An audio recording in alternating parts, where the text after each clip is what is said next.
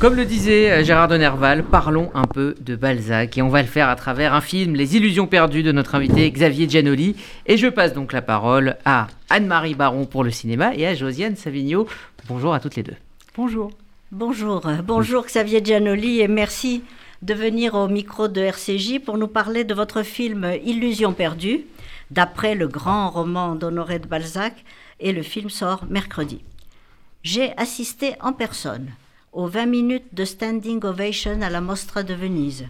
J'ai entendu un public enthousiaste qui parlait de films opéra à l'avant-première de la Cinémathèque.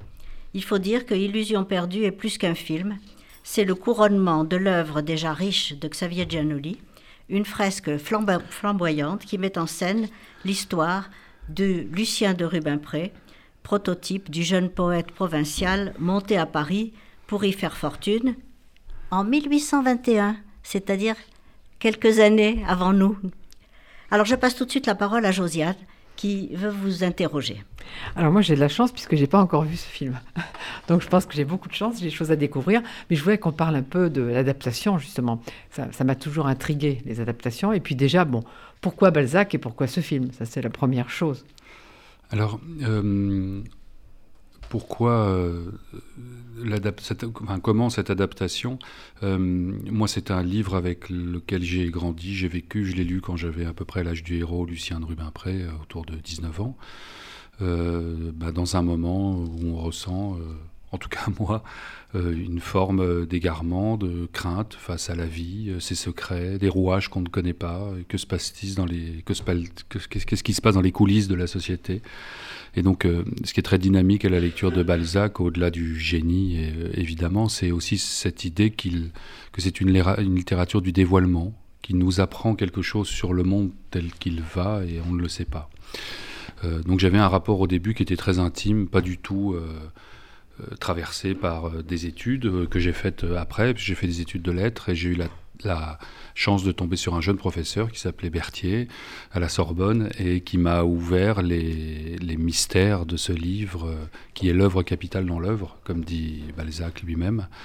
Et donc, euh, quelque chose d'étrange, c'est qu'à la Sorbonne, il y avait des cinémas euh, autour, et que c'était le moment où j'étais le plus cinéphile. J'allais au cinéma tout le temps, et j'ai lu le livre euh, en faisant des études universitaires et en même temps avec un sentiment d'évidence que c'était du cinéma. Pas qu'il fallait faire une adaptation, que c'était déjà du cinéma, que, que Balzac avait eu l'intuition, je ne sais pas si le mot est déplacé, Anne-Marie Baron, qui est une, immense spécialiste, nous, nous le dira, mais, euh, mais cette impression que c'était déjà du cinéma. Voilà.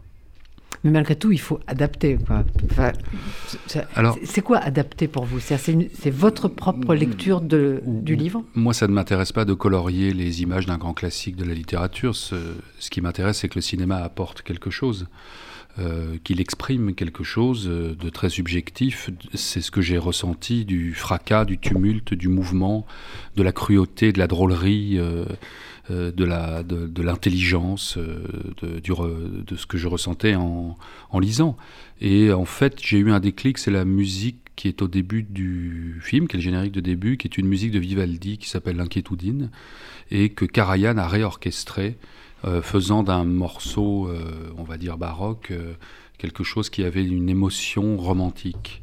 Et donc je me suis dit, je ne vais pas adapter le livre, je vais le réorchestrer. Je ne vais pas trahir la partition, mais je vais l'interpréter d'une façon subjective. Euh, et voilà, c'est ce que j'ai essayé de faire. À mon avis, d'où la standing ovation de 20 minutes, parce que c'est la, plupart des adaptations, euh, pour moi, sont souvent désastreuses, parce que ça n'est pas euh, une réorchestration, comme vous dites, c'est une colorisation. Oui, c'est une illustration d'habitude. Mais on va tout de suite écouter un peu de la bande-annonce pour avoir une petite idée. J'aimerais beaucoup vous présenter quelqu'un. Il nous vient d'Angoulême. Lucien de Rubempré, pour vous servir.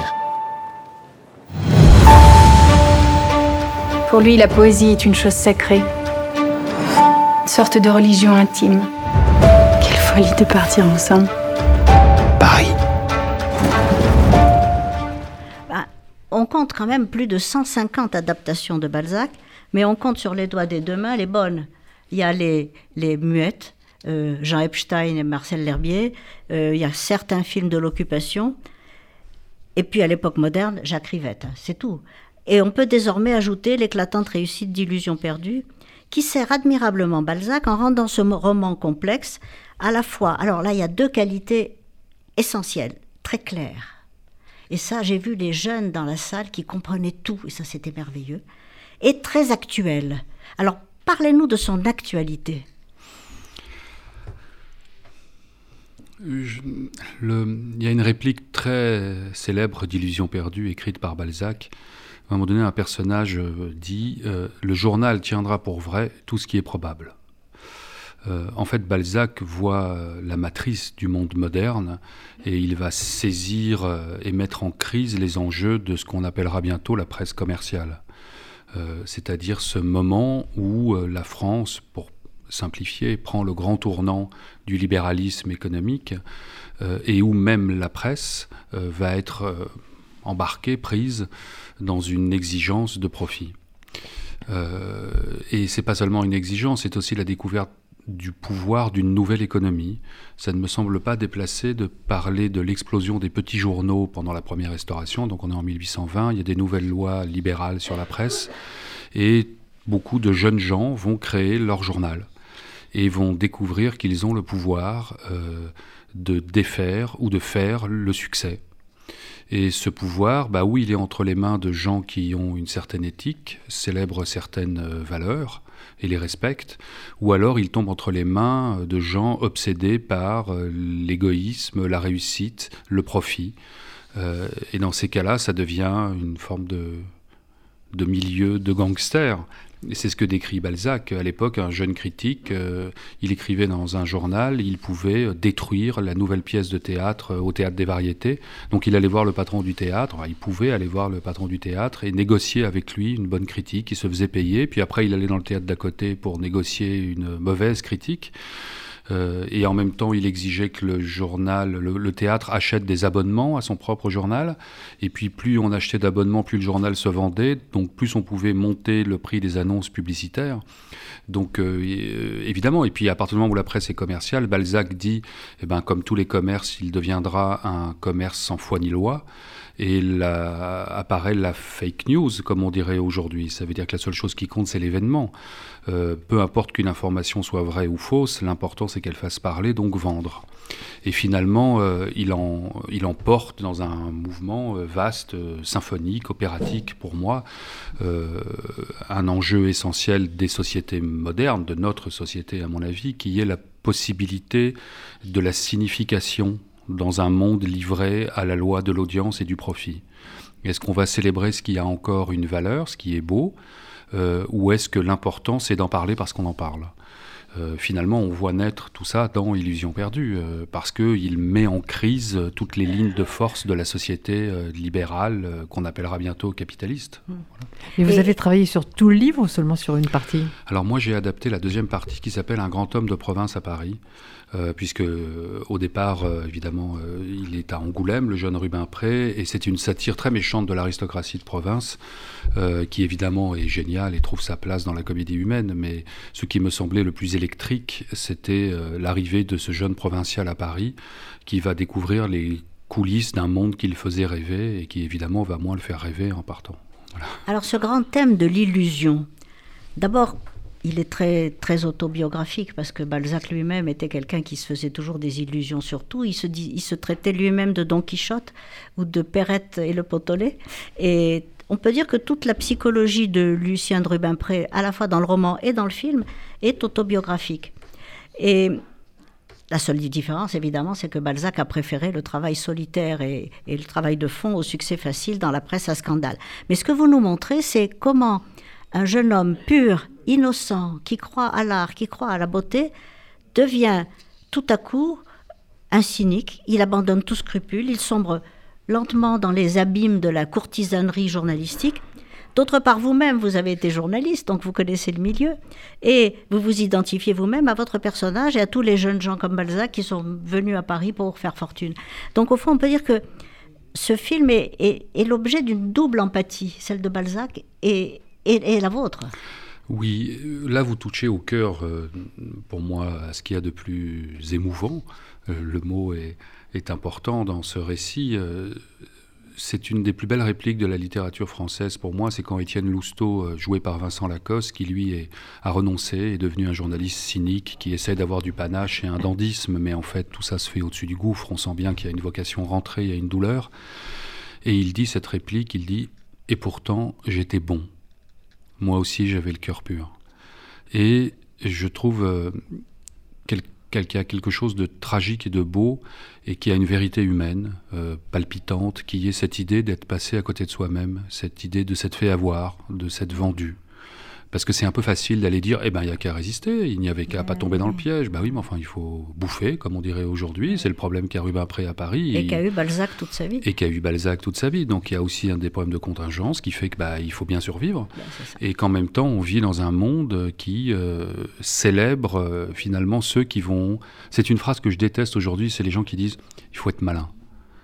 Oui, mais être malin, ça peut vouloir être cynique, renoncer à ce qu'il y a de beau, renoncer à ce qu'il y a d'intéressant, de profond, à ce qu'il y a du sens. Et donc, euh, tout ça pour dire que le gâchis de soi-même, l'apprentissage par la perte, euh, c'est un thème qui me touchait beaucoup. Cette idée d'être, euh, cette idée d'avoir raté sa vie. Voilà. Et cette question se pose avec quelque chose de cinglant et de violent à ce jeune homme de 20 ans. Il ne s'en rend pas tout à fait compte. Il finit par en prendre conscience. Euh, mais euh, je trouvais que ça rendait le film euh, et, le, personnage émouvant. Oui, il essaye de résister, mais il n'y arrive pas. D'ailleurs, votre film devait d'abord s'intituler Comédie humaine, hein, comme le grand œuvre de Balzac. Parce que finalement, vous mettez en scène la découverte par Lucien de la véritable comédie qui est celle du monde, celle du théâtre, euh, qui se passe dans la salle et pas sur la scène, euh, celle du journal, celle de l'édition. Et vous nous faites découvrir. moi, j'ai envie de vous poser la, grande question comédie humaine ou inhumaine? Hum.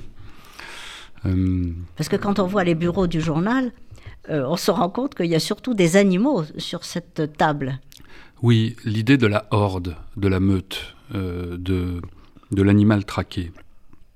En même temps, je déteste le confort de la satire ou de la compassion euh, mélodramatique. Il a ce qu'il mérite, hein, Rubin Pré. Hein. Euh, loin de moi l'idée d'en faire une victime quand il traverse les épreuves les plus cruelles qu'il traverse. même si la phrase est enfantine, c'est bien fait pour lui. Voilà mais euh, en même temps, je sens que tout le monde peut comprendre que les pièges dans lesquels il tombe sont les pièges de nos vies et de cette comédie dont vous parlez. Après, Balzac est vraiment un génie pur. Il y a un roman très étrange euh, et très méconnu de lui qui s'appelle Les comédiens sans le vouloir. Et on dirait un titre de Guy Debord, on dirait qu'il parle de la société du spectacle. Ça veut dire que euh, on pense à des personnages qui, sans l'avoir choisi, sont obligés de jouer une comédie. Euh, Balzac est un humaniste, même s'il est capable de beaucoup de cruauté et de cynisme. Euh, je pense qu'il a quand même une, empathie secrète pour Rubempré, même s'il est plus dur que, moi avec, avec, lui dans le roman. Je pense aussi qu'il montre quelqu'un qui qui est perdu dans un monde où toutes les cartes sont en train d'être truquées. Et que lui est venu pour s'asseoir à la table, d'essayer de jouer en croyant au talent. Et, euh, et c'est aussi un sentiment du monde moderne aujourd'hui que, que j'ai moi et que je crois que beaucoup de gens ont. Mais tout de même, en vous écoutant, j'ai l'impression que je vais avoir de l'empathie pour lui en, en, voyant votre film, alors que je n'en ai pas eu jusqu'ici en lisant le livre. oui, parce qu'il est très dur avec lui dans le livre. Hein. Il est très. Euh, par exemple, mon travail, ça a été. Il y a un personnage très important dans, dans, dans Illusion perdue qui s'appelle D'Arthez et qui est le contrepoint moral du personnage de Lacoste dont on parlait et qui, lui, est quelqu'un auquel s'identifiait, à mon avis, beaucoup Balzac euh, et qui exprime. Euh, qui incarne plutôt le travail désintéressé, euh, la recherche. Euh, c'est un groupe qui s'appelle le Sénax, qui a une résonance euh, évidemment chrétienne, et ils, mettent tout en commun, à commencer par le savoir. Il y a des scientifiques, il y a des chercheurs, il y a des écrivains. et Rubempré est un moment tiraillé entre ce chemin de vie qui va vers quelque chose de noble et de beau, et au contraire cette compromission vers une renommée facile avec Lousteau, et bien évidemment il va tomber dans le piège de, de, de Lousteau. Moi, j'ai voulu. Le personnage de D'Arthez, je n'ai pas euh, eu envie de le faire vivre pour une raison purement cinématographique c'est que ça m'ennuie de filmer la vertu. Euh, ou alors il faut que cette vertu devienne folle et obsessionnelle et dangereuse. Mais sinon, l'idée d'avoir un personnage qui passait son temps à donner des leçons et à dire. euh, et puis autre chose, d'ailleurs, la vie d'Anne-Marie Baron, euh, qui est une immense spécialiste de ces questions, m'intéresse. C'est que je me disais qu'aujourd'hui, euh, on n'avait pas besoin de flécher l'enjeu moral de cette compromission, peut-être comme à l'époque. Pourquoi? Parce qu'on a lu les romans de Balzac depuis, et que peut-être qu'au moment d'Illusion perdue, euh, le personnage d'Arthez et cette distribution dramatique euh, qui est quand même Très manichéenne. qui est très manichéenne. C'est vous qui le dites. C'est vrai, il Euh, faut. Peut-être qu'aujourd'hui, euh, on n'en avait pas besoin et que c'était plus intéressant que cette mauvaise conscience circule dans le regard des gens que croise Rubempré. Et moi, j'ai voulu ajouter, je parle d'un- génie de la littérature, mais j'ai voulu ajouter quelque chose à, à Rubempré qui était, à la différence du livre, plus de conscience de sa perdition. Euh, qu'il n'en a dans le roman, Mm. pour lui donner une épaisseur dramatique euh, et une humanité. euh, plus- Mais alors, il y a un personnage, finalement, qui représente d'Arthez sans lettres, c'est Raoul Nathan. Oui. Alors, Raoul Nathan, chez Balzac, c'est le fils d'un brocanteur juif, mort, ruiné, et d'une mère chrétienne. Et c'est un personnage qui cache soigneusement ses origines lorsqu'il accède à la célébrité, comme journaliste, comme auteur dramatique et comme romancier. C'est Xavier Dolan qui l'interprète dans le film. Il l'aide magistralement, hein, je dois reconnaître, parce que vous êtes un très grand directeur d'acteurs. Mais alors, ce personnage, vous l'avez rebaptisé Raoul Nathan d'Anastasio. Alors, qu'est-ce que vous avez voulu faire là? Euh, C'était, en fait, je, je- je- évidemment, je savais que ça n'allait pas être le Raoul Nathan du roman. Euh, donc le personnage est une agrégation de plusieurs, euh, un agrégat plutôt qu'une agrégation, euh, de, de plusieurs personnages. Et, et je voulais qu'il soit une figure mystérieuse. Donc l'idée qu'il ait un nom un peu exotique m'intéressait et qu'il y ait quelque chose d'indéchiffrable. C'est pour ça que le roman qu'il écrit, ce n'est pas dans le roman, s'appelle Aleph. Et, euh, et, on Et voit on- un signe un peu ésotérique Voilà, et étrange. Puisque pour moi, c'est un personnage qui devait incarner un, un mystère. Ça veut dire que c'est Xavier Dolan, il est vraiment euh, génial, je trouve, dans le rôle. Et à la fois, on a l'impression qu'il est là pour euh, aimer et protéger Rubempré. Et en même temps, je crois que le spectateur se dit qu'il est dangereux parce que c'est un rival. Ils sont tous dangereux. de Voilà. toute façon, Et, en même temps, je voulais que circule une énergie érotique, même entre hommes, puisque l'amitié peut être évidemment faite de ça, entre femmes, entre hommes. Voilà. Et donc, il y a le personnage de Dolan et ce nom euh, me permettaient de mettre tout Oui, cela en action. Tout à fait. Voilà. D'ailleurs, moi, moi, vous avez vu, j'ai remarqué que d'Anastasio, c'était la- l'anagramme de d'Arthez. Oui, mais alors là, c'est totalement inconscient. Vous ma voyez comment. Ouais, ouais. comment les inconscients se rencontrent. Mais alors, il y a un autre personnage juif qui m'intéresse, et c'est Salomé de Val, c'est-à-dire Coralie, la maîtresse de Lucien. Et alors là, je voudrais que vous racontiez quand même l'anecdote que nous avons vécue à Venise, parce que c'est quand même assez extraordinaire. Ben, D'abord, il y, y a une phrase mystérieuse quand il décrit Coralie dans le roman, puisqu'il parle d'une beauté juive. Et en fait, je crois qu'à l'époque, beauté juive, c'était oriental. Oui, Alors, je ne sais pas d'où elle peut venir. euh, il nous le dit pas, d'ailleurs, je crois. Dans Non, le- ben vous verrez à propos d'Esther, il dit euh, elle avait les yeux euh, noirs et puis Oui. euh, elle, elle portait en elle tout le mystère du désert, enfin des choses comme c'est c'est très fantasmatique quoi. Oui, oui, bien sûr, euh, voilà. Et, euh, et donc j'ai fait beaucoup de, de- de recherches pour trouver cette jeune actrice. Euh, et puis une s'est imposée, c'est une jeune Belge qui s'appelle Salomé de Vals, qui avait déjà joué dans des films, mais jamais des rôles, je crois, aussi euh, importants, puisqu'elle est, en plus pour moi, elle est au centre de ce casting. euh, Non mais alors la, la scène est quand même extraordinaire, on est en train de dîner tous ensemble, Salomé est à côté de moi et tout d'un coup on parle et je dis mais au fond vous n'avez pas tenu compte du côté juif du personnage et c'est à ce moment-là que Salomé nous dit Qu'elle est juive. Je suis, mais je suis juive, moi. Ça, c'est quand même extraordinaire, parce je- que ouais. vous l'avez recrutée sans savoir qu'elle était juive, et, et- et sans tenir compte du tout du côté juif du personnage, et, vous, et elle vous révèle, mais après le film, enfin, à, à- à Venise, mais, mais je suis juive, moi, et pratiquante. Oui, oui, Alors et, ça, vraiment. et que c'était important pour elle. En Et que c'était en plus Ouais. très Et on important n'en avait jamais C'est parlé. extraordinaire. Mais à mon avis, elle m'en a pas parlé par, euh, par pudeur aussi. Et, euh, bah, elle n'avait pas à vous en parler. Et je veux dire, vous n'avez jamais abordé le sujet avec elle, donc forcément. Oui, puis il y avait quelque chose de l'évidence dans la présence de Salomé. Elle a une grâce inouïe. Il y a des scènes Elle de. est adorable. Oui, il y a des scènes de lit entre elles. J'étais très ému sur le tournage quand il y avait des scènes, euh, après l'amour, comme on dit publi- pudiquement, euh, où ils sont tous les deux jeunes, ils ont 20 ans, ils sont, elle est accoudée, euh, Oui. comme ça, sur le matelas, et ils parlent tous les deux.